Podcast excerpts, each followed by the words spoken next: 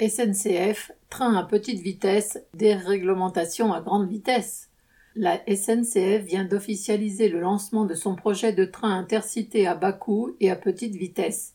Au printemps 2022, sur les lignes Paris-Lyon et Paris-Nantes, elle a annoncé des billets dans une fourchette de 10 à 30 euros maximum. Cela tranche évidemment avec le prix des trajets en TGV pour ces destinations qui peuvent atteindre allègrement la centaine d'euros. Mais si la couleur de ces trains sera rose, il n'en sera pas de même des conditions de transport des usagers et des conditions de travail des cheminots. Ces Ouigo intercités emprunteront les lignes classiques et non les lignes à grande vitesse.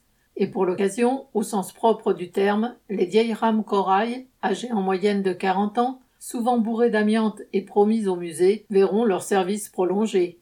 Résultat, à la place de deux heures seulement actuellement en TGV pour un Paris-Lyon, il faudra compter entre 4h45 et 5h25. Nantes, ce sera de 3h40 à 4h10 contre 2h10 à 2h30 en TGV. Cela signifiera donc la grande vitesse pour les plus fortunés, la petite vitesse pour les autres. La SNCF prétend s'attaquer à la concurrence de la route, des cars et du covoiturage, mais en multipliant par deux les temps de trajet. Elle dit elle-même qu'elle supprimera l'expérience au bout de deux ans si elle n'est pas rentable. En fait, la véritable expérimentation aura lieu sur le terrain social et contre les cheminots. En effet, la SNCF entend tout d'abord rentabiliser ses intercités comme les TGV Ouigo par une maintenance 24 heures sur 24 et 7 jours sur 7, ce qui se traduit par la multiplication des horaires décalés et de nuit dans les ateliers d'entretien.